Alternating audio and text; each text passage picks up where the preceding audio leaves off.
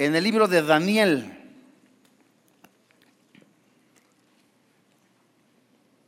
Daniel. Hoy día vemos cómo son ridiculizados en algún momento los valores morales, principalmente también los valores espirituales.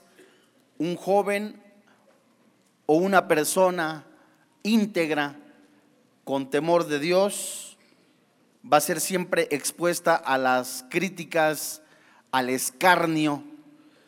Y si nosotros retrocedemos unos 2600 años en la historia, encontraremos un grupo de personas que destacó y fueron catalogados como los más inteligentes, los mejores, especialmente en opinión del más grande líder mundial de ese tiempo, Nabucodonosor, en el imperio de Babilonia. Después de su primera invasión a Judá, y de la misma manera que invadió Jerusalén en el año 606, Nabucodonosor, después de esta primera invasión, tomó como rehenes a decenas de jóvenes, jóvenes virtuosos, jóvenes temerosos de Dios y muy seguro eran adolescentes para asegurarse Nabucodonosor del éxito de sus planes de dominación mundial a largo plazo. Uno de esos jóvenes estaba destinado a la grandeza y hoy su nombre es sinónimo de integridad, lealtad, santidad y de un espíritu determinado. Este hombre se llamó Daniel. Daniel capítulo 1, verso 3 y 4. La Biblia dice, y dijo el rey a Aspenaz, jefe de sus eunucos, que trajese de los hijos de Israel del linaje real de los príncipes, muchachos en quien no hubiese tacha alguna, de buen parecer, enseñados en toda sabiduría, sabios en ciencia y de buen entendimiento, e idóneos para estar en el palacio del rey, y que les enseñase las letras y la lengua de los caldeos. Amados santos de Dios, hermanos en la fe, amigos que nos visitan en esta mañana, estos versículos de la Biblia que hemos leído anteriormente enumeran las prioridades que los hombres del mundo utilizan para llenar posiciones clave dentro de puestos importantes en el gobierno, en alguna oficina, por destacar este versículo, muestra que fueran de atractivo físico, que fueran habitantes intelectuales, con buenos modales, rectos y morales. Cuando la Biblia nos dice en cuanto a las cualidades intelectuales, el verso 4 destaca, enseñados en toda sabiduría, sabios en ciencia, esto significa que no solo sabían muchas cosas, sino que también las sabían aplicar.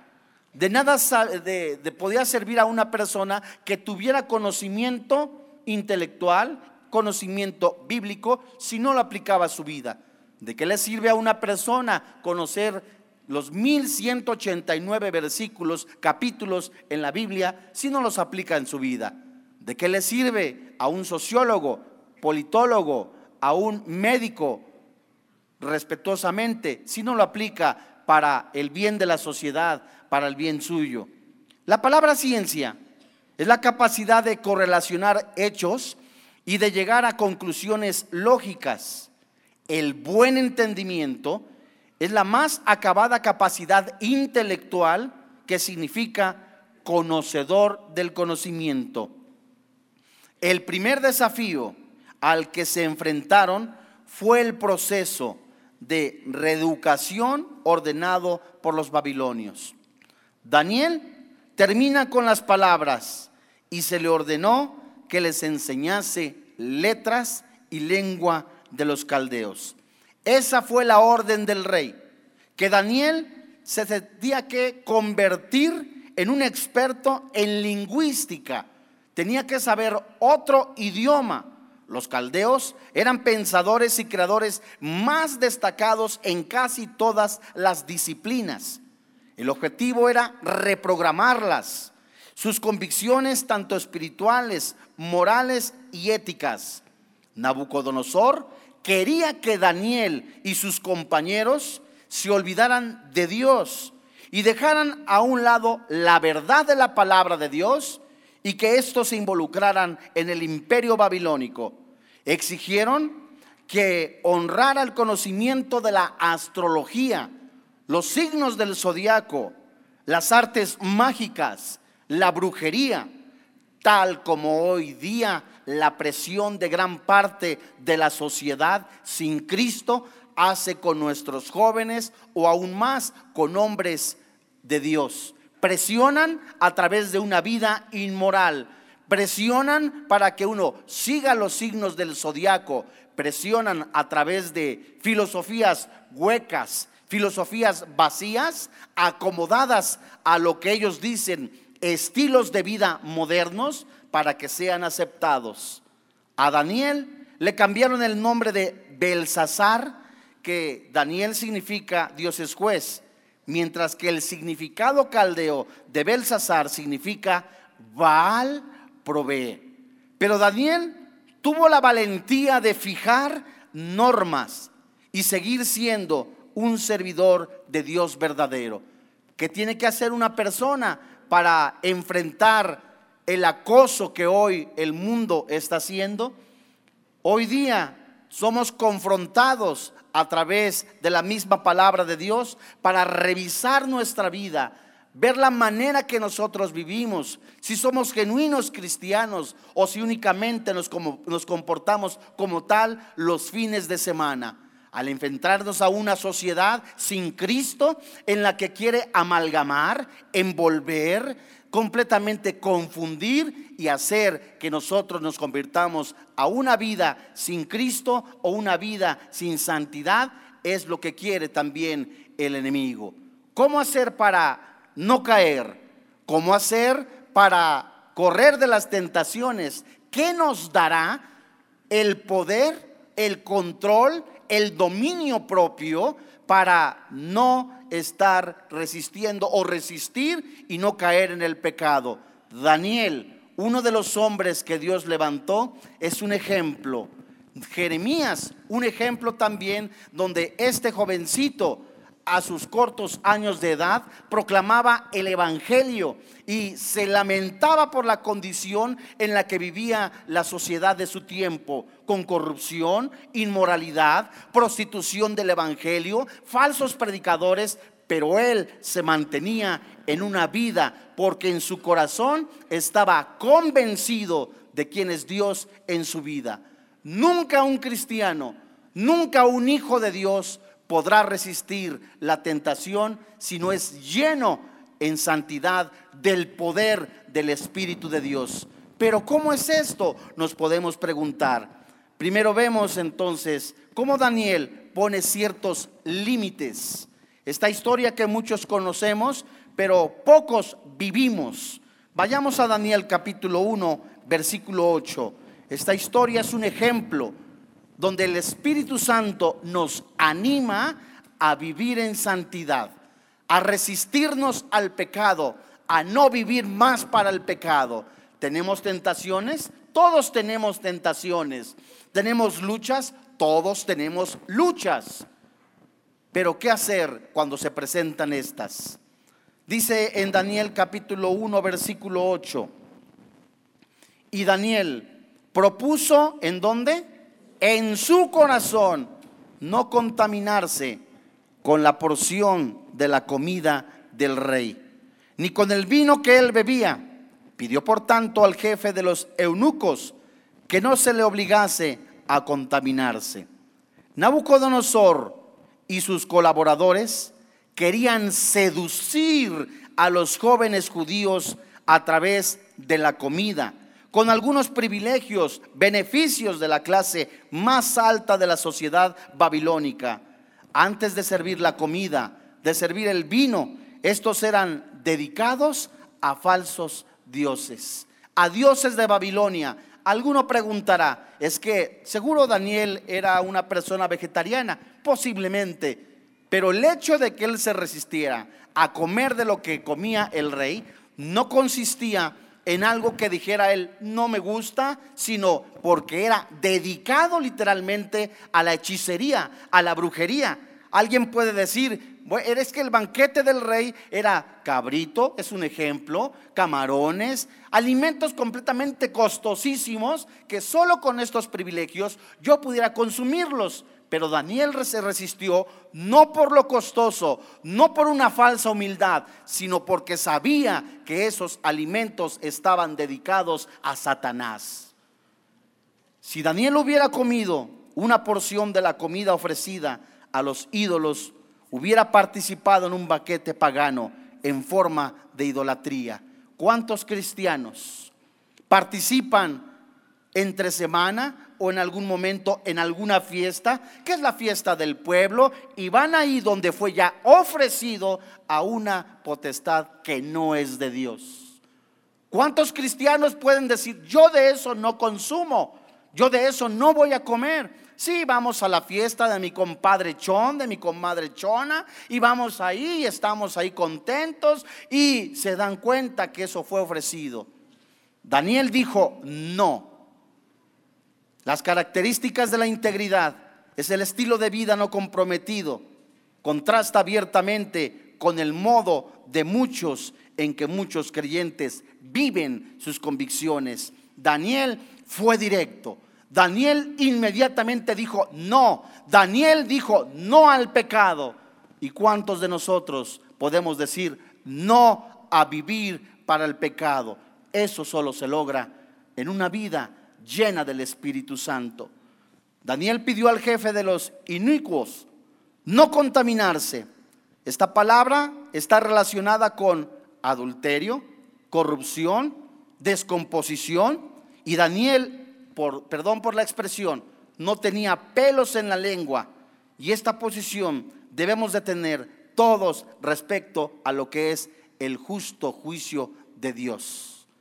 Daniel en la fiesta del pueblo no andaba en el mercado consumiendo lo que le regalaban.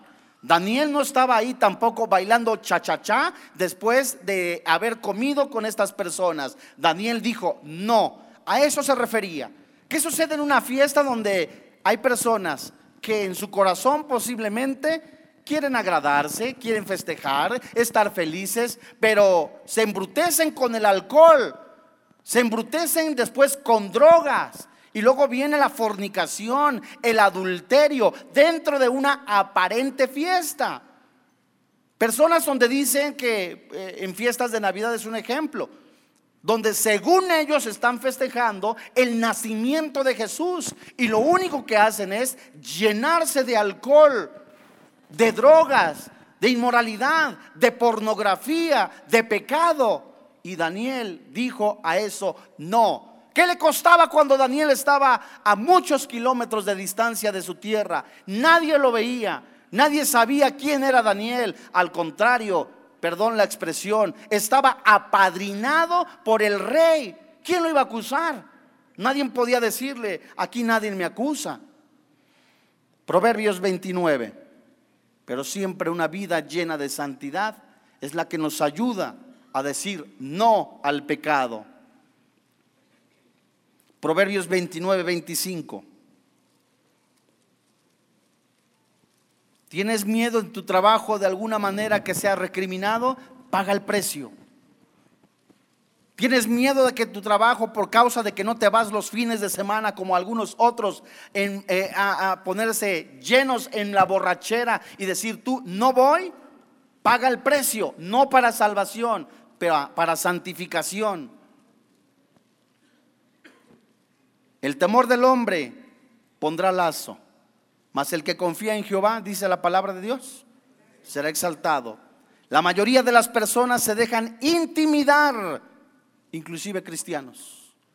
Si no vas con nosotros este fin de semana a tal antro, ya no te hablamos, te la dejo barata. Si tú no vas con nosotros o no te acuestas conmigo, te despido, dirá alguno. Si usted no viene y tiene relaciones sexuales, le dirá su jefe que no conoce a Jesús, va a perder la pensión o la oportunidad de que salga pensionada. En ese tiempo era la vida, el precio de vivir en santidad. La mayoría de las personas se dejan intimidar, inclusive los cristianos, y fallan en la norma bíblica. Pero Daniel sabía que el que confía en Jehová, dice la Biblia, será exaltado. David expresó en el Salmo 40, he anunciado justicia, verso 9, en grande, en grande congregación, he aquí, no refrené mis labios, Jehová, tú lo sabes. No encubrí tu justicia dentro de mi corazón. He publicado tu fidelidad y tu salvación. No oculté tu misericordia y tu verdad en grande asamblea. Isaías escribió sobre Jesús en el verso 7 del capítulo 50 porque Jehová el Señor me ayudará. Por tanto, no me avergonzaré. Por eso puse mi rostro como un pedernal y sé que no seré, la Biblia dice, avergonzado. ¿A cuántos de nosotros nos importa más la opinión del mundo que la opinión del Señor Jesús? ¿A cuántos de nosotros no nos interesa la opinión de Dios que se esconden para fornicar, tener relaciones sexuales entre semana a escondidas? Algunos dicen, me voy a la reunión de jóvenes, me voy a este lugar y están en un motel y se cuidan más de que la gente los vea que de Dios los vea. Se cuidan más de salir embarazados que de una enfermedad venérea. Se necesita santidad para resistir y tener poder del Espíritu Santo y decir no al pecado. Juan el Bautista habló clarísimo y valientemente durante su breve ministerio. Juan el Bautista se atrevió a decir al ver muchos fariseos de los saduceos que venían a su bautismo, les decía, generación de víboras, ¿quién les enseñó a huir de la ira venidera? Haced pues frutos dignos de arrepentimiento. Pablo exhorta a nosotros, a los cristianos, a vivir esa clase de valentía. Es increíble lo que hoy se está viviendo a nivel mundial el cristianismo. Una confusión impresionante. Los mismos cristianos a lo bueno le llaman malo, a lo malo le llaman bueno. No es ni el 10% de una iglesia que se disipula. Y eso es grave, porque el discipulado literalmente es para crecer, no para aprender más, sino para conocer más a Jesús. Y a muchos se les hace tedioso, cansado, no, no, no, horrible. Vengo de trabajar y me piden que me disipule. Qué pesado. Malaquías capítulo 1, versículo 1 al capítulo 3, versículo 15, una serie de preguntas que le hacía el pueblo de Dios a su Dios. ¿Qué mal has visto en mí? Le decía al pueblo de Dios. ¿Qué he hecho yo? Y Dios les contestaba. La santidad se había perdido, la negligencia de vivir para el pecado, el pecado les había literalmente borrado el conocimiento. ¿Qué quiero decir? Que el pecado nubla el entendimiento, se pierde el discernimiento. Una falta de liderazgo de hombres hoy día es impresionante. Filipenses capítulo 1, verso 27, y Dios está llamando a hombres, a varones, hombres de verdad, llama la Biblia, a levantarnos, a vivir en santidad, a ser ejemplo a nuestros hijos, a ser ejemplo a nuestra familia. Filipenses capítulo 1, versículo 27. La Biblia dice, solamente que os comportéis como es digno del Evangelio de Cristo, para que, o sea que vaya a veros, o que esté ausente, oiga de vosotros que estáis, la Biblia dice, firmes en un mismo espíritu, combatiendo unánimes por la fe del Evangelio, y en nada, que dice la Biblia, intimidados por los que se oponen, que para ellos ciertamente es indicio de perdición, mas para vosotros de salvación, y esto de Dios, la intimidación. Dependiendo, dice un dicho popular mexicano, dependiendo el sapo es la pedrada. Dependiendo la santidad que tú tengas, va a ser la persecución. Dependiendo la fortaleza que tú tengas en el Señor, será tu lucha. Dependiendo la convicción, qué tan profundo estés tú convencido de quién es Dios en tu vida, tendrás también esa lucha, esa guerra del mundo, porque los hombres aman más las tinieblas. Segunda carta a Timoteo, capítulo 1. Pablo dice a Timoteo y a todos los creyentes cómo tener una vida valiente.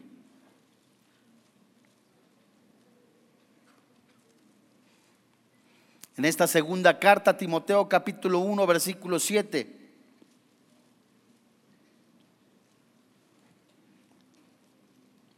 Te dejas intimidar de alguna manera, no lo sabías, tienes algo, eh, ah, tienes una persona dentro de ti en tu espíritu, es el Espíritu Santo. no te da el espíritu de miedo, de temor y ese Espíritu Santo, en medida que yo busco de Jesús, busco tener intimidad, me fortalece el Espíritu Santo, son conocidas mis peticiones, entrego mi carga, dice la palabra de Dios en los salmos, en los proverbios, echa sobre Jehová tu carga, echo mi aflicción, mi necesidad, ya no estoy preocupado, no estoy angustiado, ya no estoy piense y piense en el mañana porque hay una esperanza contra esperanza. El cristiano tiene que vivir en esperanza porque sabe que algún día verá cara a cara a su, a su Dios, a Jesús. Y el motor de la vida del cristiano no es lo que está en este planeta, no es lo que el mundo ofrece, es que está eternamente con Jesús. Eso nos da el motor para seguir adelante. Segunda carta de Timoteo capítulo 1, verso 7. Porque no nos ha dado Dios, que dice la Biblia, espíritu de cobardía sino de poder, de amor, de dominio propio. Por tanto, no te avergüences de dar testimonio de nuestro Señor, ni de mí, preso suyo, sino participa de las aflicciones por el Evangelio según el poder de Dios. Te enfrentas contra gnósticos, te enfrentas contra compañeros del trabajo que se burlan de ti. No te avergüences de llamarte hijo de Dios. Te avergüenzas contra brujos, hechiceros. No te avergüences. Porque quien va delante de ti es el Espíritu de Dios. Quien está sobre ti es el Espíritu Santo. Y quien va detrás de ti, si vives en santidad, es el Espíritu de Dios. Por tanto, no te avergüences a llamarte Hijo de Dios.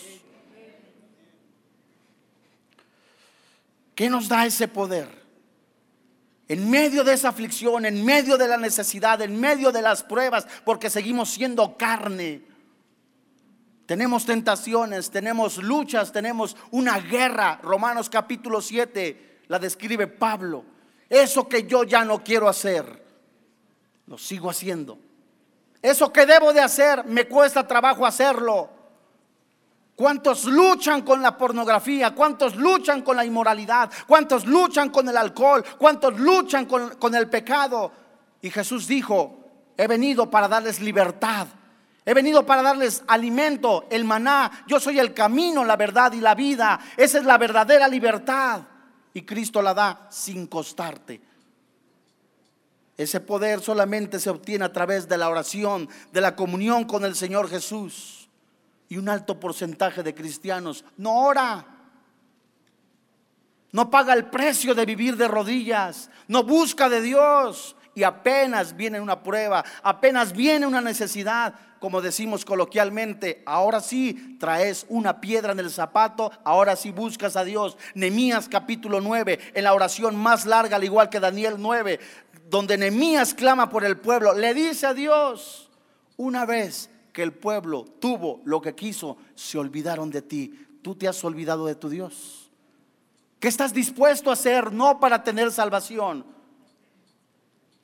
sino en convencimiento a hacer por Jesús. Daniel es un claro ejemplo, poniendo a prueba su propuesta alimenticia. Daniel capítulo 1, verso 11. Entonces dijo Daniel a Melzar, que estaba puesto por jefe de los eunucos sobre Daniel, Ananías, Misael y Asirias. Te ruego que hagas la prueba con tus siervos por diez días y nos den legumbres a comer y agua a beber. Beber vino, la pregunta es, ¿será incorrecto? Beber vino no es incorrecto. Vino, vino, vino y se fue. No, vino, vino. Lo incorrecto es la borrachera, la glotonería. Y Daniel quería evitar esa, ese pésimo testimonio, como algún cristianito que dice, no es nada de malo beber, tómate una chelita santificada, gloria a Dios, se compran su caguama santificada, aleluyita. Te ríes, pero sí existen las caguamas santificadas. Ahí por Chiapas hay un lugar de un, de un santo, le llaman ellos, y hay una tienda que te vende a 100 pesos la caguama santificada. De veras y cigarros cada uno a 20 pesos, cigarros santificados. De veras, existen. Y es triste porque llegan los peregrinos y piden caguama santificada. Tocó ver que llega un muchacho, quiere una caguama santificada. Ya no hay, hay de las otras. Ah, no, entonces no. De veras. Por este pescadito, de veras. Existe. Y hay cristianos que dicen, pues el Espíritu todo lo santifica. Es una gran verdad. Esa es una gran verdad. Pero no te da lugar a que te emborraches. Y Daniel quería evitar el pésimo, el mal testimonio. Cristianos que están los fines de semana, jóvenes, todo el mundo pecamos. Es una gran verdad. No te, no te digo que lo hagas a escondidas, pero cuida tu testimonio. Y de veras, hay cristianos que el viernes están ahí, sa, sa, sa, sacusá, sacusá. Y al día siguiente, yo te busco. Y el otro, yo también. Beber el vino no es incorrecto. Apunta. Esas risas son de nervios. Éxodo 29, verso 40 y 41. ¿Sabes? El vino no es malo. Si en la Nueva Jerusalén vamos a beber vino, aleluyita, gloria a Dios. El vino está relacionado, de acuerdo a Éxodo, capítulo 29, verso 40 y 41, con las ofrendas. Fíjate, apunta, Eclesiastés 9:7, el vino se asocia con el corazón alegre. Y en Isaías capítulo 55, verso 1, el vino es en realidad un símbolo de salvación. Por eso las bodas de las bodas de Caná, donde algunos justifican, Jesús hizo el vino, imagínate, si podemos. Sí podemos, pero no de esa manera. Vino, vino. ¿Qué significa? Es una enseñanza preciosa las bodas de Caná. Si faltaba el vino, simbolizaba literalmente que el novio no podía mantenerla. Y Jesús, siendo ahí el rabino, no el novio, hace el primer milagro, símbolo de que él daba la salvación en las bodas de quién? Él es el cordero. O sea, es una enseñanza profundísima, pero hay quien dice, Jesús hizo el vino, ya ves cómo si se puede, entonces ¿para qué lo hizo? Entonces la Biblia se contradice, porque los borrachos y los adultos no eran del reino de los cielos. No, amigo, el vino es algo precioso, sabroso, una copita, dos copitas, bueno, tres copitas. Una, una no es ninguna. Y como una no es ninguna, pues volvemos a empezar. No. Daniel 1.9. Daniel quería evitar este escándalo de la borrachera. Yo no quiero que vean, yo proclamo a Jehová de los ejércitos, decía Daniel. ¿Cómo verán a un hijo de Dios borracho? Resbalaste, todos hemos resbalado, yo mismo he resbalado, pero la sangre de Cristo te limpia de todo pecado. Romanos 6, perseveraremos en el pecado para que la gracia abunde. Megeneito se traduce en ningún momento, de ninguna manera. Daniel 1.9, la vida de Daniel mostró rectitud tal como se evidencia por la manera como fue aceptado en la corte de Nabucodonosor. Daniel 1.9, Daniel fue probado en el área sexual. Daniel fue probado en la, en la, economía. Daniel fue probado en el área alimenticia. Y puso Dios a Daniel en gracia y en buena voluntad con el jefe de los eunucos. Lo que ocurrió en Daniel es un estimulante recordatorio. Lo que Dios está y que Dios está en control de todo. No aguantas la presión en el trabajo de ese muchacho que quiere contigo a fuerza, a fuerza, a fuerza. Ya te cayó gordo. Abres una puerta y sale. Sales del baño, levantas la tapa de la taza y sale. ¿Qué pasó? Vas a apagar el pecero y el que está cobrando es él. Ya dices, ya. Te bajas y el que te da la mano es él. Dios mío. Subes al metro y se empieza a detener el metro y es él saludándote hasta, la hasta adelante siempre Dios te pondrá la salida. Siempre, siempre, siempre, siempre. Proverbios 21, 1. Y Dios te dará gracia delante de tu jefe o de la persona que te está intimidando. Yo me acuerdo hace algunos años, como unos 10 o 15 años, que como 15 o 20 años que empezaba yo a dar ya estudios bíblicos, como 20 años empecé a trabajar en una tienda que está ahí en, San Jerónimo. Y me acuerdo ah, cómo Dios trata con uno, en serio. Dios trata con uno por lo que necesita, ¿no? De venir de una empresa donde yo quería ser famoso, voy a una tienda de abarrotes y llegaban ahí la, gente, las gentes que me conocían. Y cómo, cómo el 99% de la gente tomaba, fumaba, y de veras, y hasta el mismo dueño, un día, como algunos de nosotros, con las amenazas de que te voy a correr si no te echas una. Y Dios te da la salida, de veras, Dios te da la salida. Empiezas a orar, empiezas, eh, te la estoy poniendo barata. Porque hay quien lo amenazan con correrlo, lo amenazan con intimidar a sus hijos. Eso es barato. A los discípulos de la iglesia primitiva los amenazaban con la vida. Pero cuando un corazón está dispuesto a seguir a su Señor, a confiar en el Señor, Dios te dará la salida. Dios no te promete un mejor trabajo si sigues a Jesús. Jesús no te promete un aumento de, salario si tú le sigues. Jesús tampoco te promete un puesto popular si tú le sigues. Jesús te promete vida y vida en abundancia. Proverbios 21.1, como los repartimientos de las aguas, así está el corazón del rey en la mano de Jehová, a todo lo que quiere lo inclina. Ni Nabucodonosor, ni Aspenaz pudieron hacer nada para cambiar la bendición que Dios tenía para la vida de Daniel. Así que persevera, sigue adelante Pablo le dijo a Timoteo, echa mano de la vida eterna. Ya muchos no aguantan, están como una olla express a punto de explotar. Crisis, desempleo, eh, problemas en la casa, problemas aquellos, problemas. No te desesperes. La noche no es eterna. Proverbios 16, 7.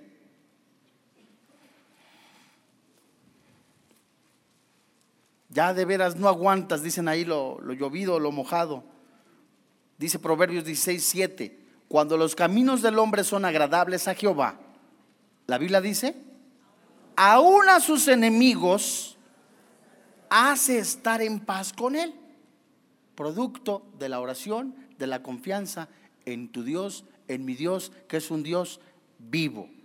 Aspenaz, el jefe de los funcionarios, dio la primera respuesta oficial a la atrevida petición de Daniel de un menú alterno, es decir, no comes carnitas ofrecidas, no comes esto. Oye, por favor, échame la mano, me van a correr, decía este hombre.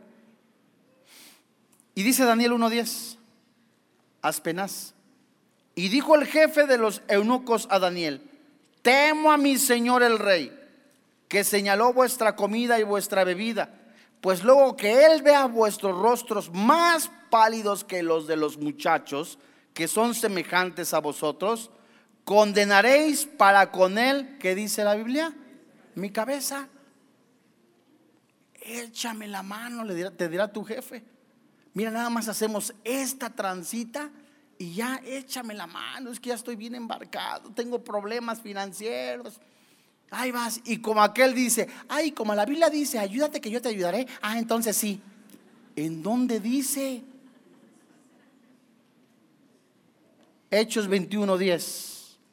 Pueden amenazarte, pueden decirte, perderás el trabajo, puedes hacer, te, te, van a amenazar, te va a pasar esto, te van a hacer aquello. Hechos 21:10. Un hombre llega frente a Pablo y escucha lo que dice.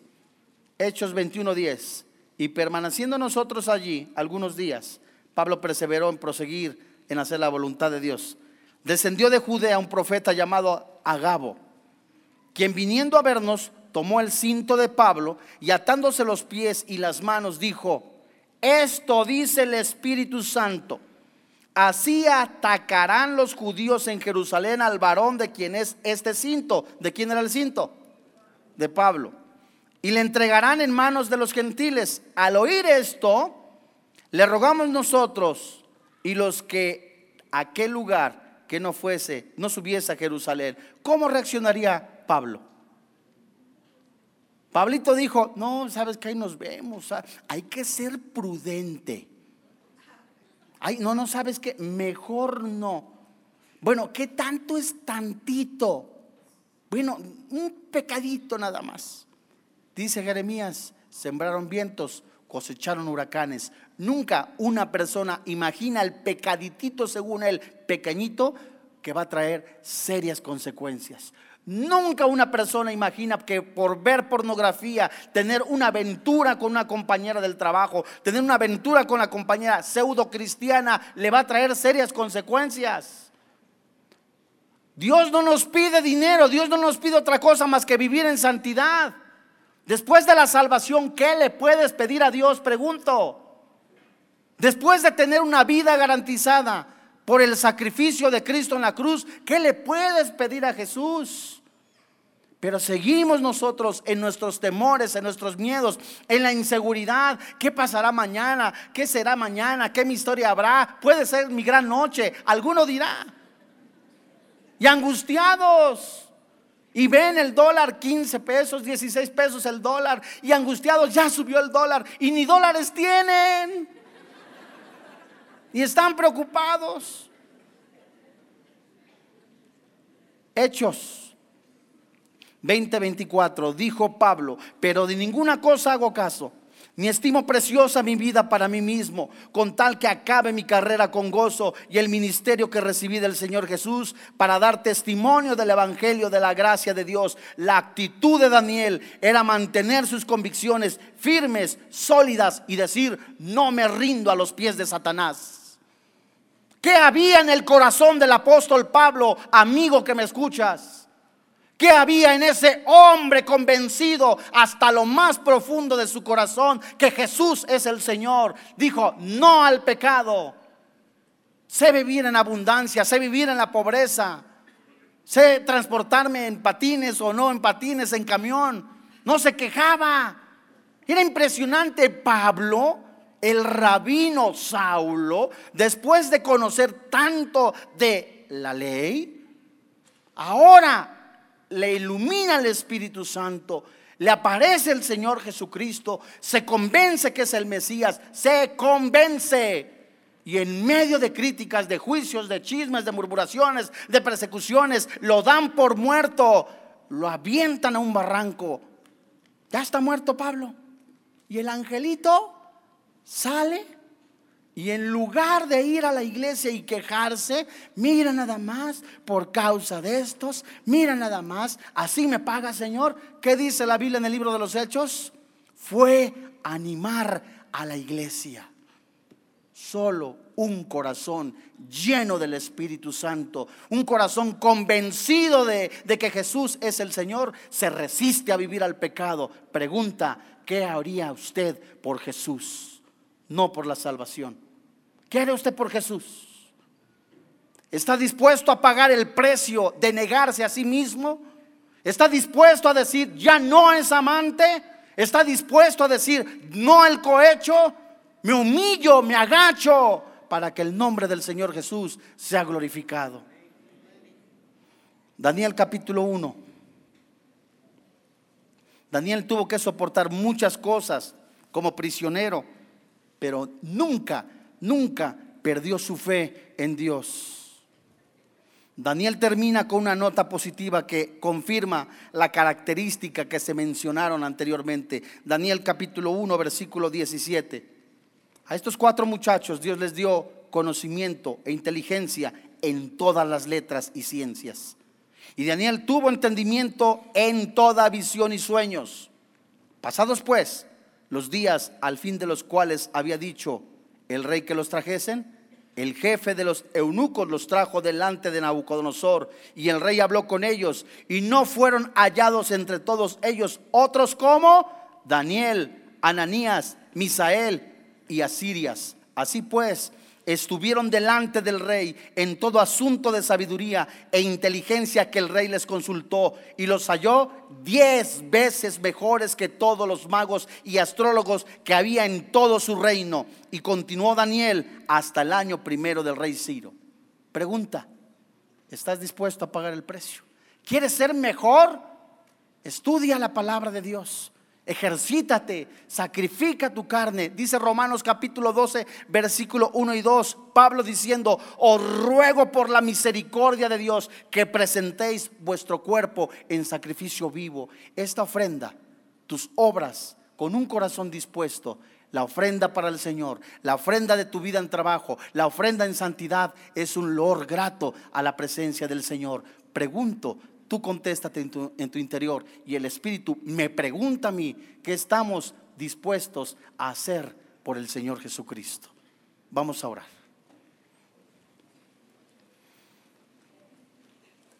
Hermanos míos, tener por sumo gozo cuando os halléis en diversas pruebas, sabiendo que la prueba de vuestra fe produce paciencia. Mas el que conoce mi camino, dice el Señor, me probará y saldré como oro. Daniel nunca comprometió sus convicciones y tampoco debemos hacerlo nosotros. Los principios bíblicos que defendió Daniel son tan reales, prácticos y fiables para nosotros como lo fueron para él. Y todas estas cosas acontecieron como ejemplo y están escritas para amonestarnos a nosotros, a quienes han alcanzado los fines de los siglos. ¿Ya no aguantas la presión en tu vida? Ven a mí, dice el Señor Jesús, que el Espíritu Santo está presto para darte consuelo al corazón afligido. ¿Ya no aguantas la tentación? Ven a mí, dice el Señor Jesús. Ya no aguantas esa crisis económica, causa del pecado o por alguna prueba, dice el Señor Jesús. Ven a mí. Yo soy el camino, la verdad y la vida, dice el Señor Jesús. Yo soy la resurrección y la vida, dice el Señor Jesús. Si tú estás en un momento de prueba, de angustia, de desespero, de confusión, así con los ojos cerrados, ponte en pie. Ponte en pie, hijo. Ponte en pie, hija. Ya no aguantas tantas presiones, la tentación, te ofuscas. No desmayes, dice el Espíritu Santo. Jesús dijo en el último y gran día de la fiesta, se puso en pie y alzó la voz diciendo, si alguno tiene sed, venga a mí y beba. El que cree en mí, como dice la escritura, de su interior correrán ríos de agua viva. Levanta tus manos, habla con papá, Habla con Dios. Señor, ya no aguanto tanta aflicción. Sigo sintiendo todas estas tentaciones, ¿sabes? Te digo, nunca se van a acabar hasta que tu cuerpo sea glorificado. En medio de la aflicción, de la necesidad, ven a Jesús. Habla con Jesús, Señor, te entrego mi matrimonio, te entrego mi esposa, mi esposo, mis hijos, mis hijos adolescentes, te entrego mi trabajo, entrégale tu carga ahora en el nombre de Jesús. Dios, en el nombre de Jesús, bendita oportunidad. Eres Dios sobrenatural, eres un Dios santo, eres un Dios poderoso. Si alguno hubiere pecado, dice la Biblia, y hoy está convencido que la sangre de Cristo le limpia, abandona tu pecado. ¿Quién te acusará de los escogidos de Dios? Dios es el que justifica. ¿Quién es el que condenará? Cristo es el que murió, más aún el que también resucitó, el que además está a la diestra de Dios, el que también intercede por nosotros. ¿Quién nos separará del amor de Cristo? Tribulación, angustia, persecución, hambre, desnudez, peligro, espada. Antes, en todas estas cosas, somos más que vencedores por medio de aquel que nos amó, por lo cual estoy seguro que ni la muerte, ni la vida, ni ángeles, ni principados, ni potestades, ni lo presente, ni lo porvenir, ni lo alto, ni lo profundo, ni ninguna otra cosa creada nos podrá separar del amor de Dios que es en Cristo Jesús. Hoy Dios nos entregamos como iglesia confesamos nuestros pecados. Hacemos un pacto con nuestros ojos.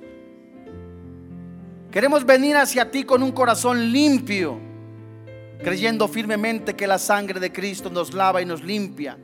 Te entregamos nuestra aflicción, nuestra necesidad, Creemos en ese Dios verdadero, en ese Dios vivo que cambia el lamento en baile, la tristeza en gozo, la desesperanza en esperanza. Y hoy levantamos las manos porque creemos en ese Dios sobrenatural, en Jesús, el Hijo de Dios, en su Espíritu que nos consuela, nos afirma, nos establece, nos fortalece a través de la oración y comunión con el Señor Jesús hoy así como estás. Hay personas que no tienen a Cristo en su corazón. Hay personas que aún no le conocen. La Biblia dice que de tal manera amó Dios al mundo que dio a su único Hijo para que todo aquel que en Él cree no se pierda, mas tenga vida eterna. El Espíritu Santo te está hablando a tu espíritu. No salgas de este lugar sin antes decir, Jesús es mi Señor, Jesús es mi Dios. Jesús no te invita a una nueva religión. Jesús te invita a sentarte a la mesa. Usted no sabe, dirá. He abortado, he asesinado, he robado, he sido desobediente, he hecho esto, he hecho lo otro. La Biblia dice, la sangre de Cristo limpia todo pecado. Si tú te convences que Jesús es el Señor, dile desde ahí, desde lo profundo de tu corazón, hay personas que han asistido a la iglesia, pero no son cristianos. Hay personas que cargan la Biblia, pero no son cristianos. Ahí en lo profundo de tu corazón, dile, y si el Espíritu Santo está hablando a tu espíritu, no endurezcas tu corazón. Señor y Dios, en el nombre de Jesús, dile, hijo, reconozco que soy pecador que Jesús murió en la cruz recibiendo el castigo que yo merecía. Hoy creo que Jesús también resucitó dándome vida eterna. Creo con todo mi corazón y confieso con mi boca que Jesús es el Señor. Que mis pecados han sido lanzados a lo más profundo del mar. Que la sangre de su Hijo Jesús me ha lavado, me ha limpiado, me ha perdonado. Hoy creo que toda la eternidad estaré con Jesús. Te doy gracias. Te doy gracias, Padre, por quien ahora vive y reina en mi corazón, Cristo Jesús. Amén. Antes de irnos, nos gustaría saber si alguien...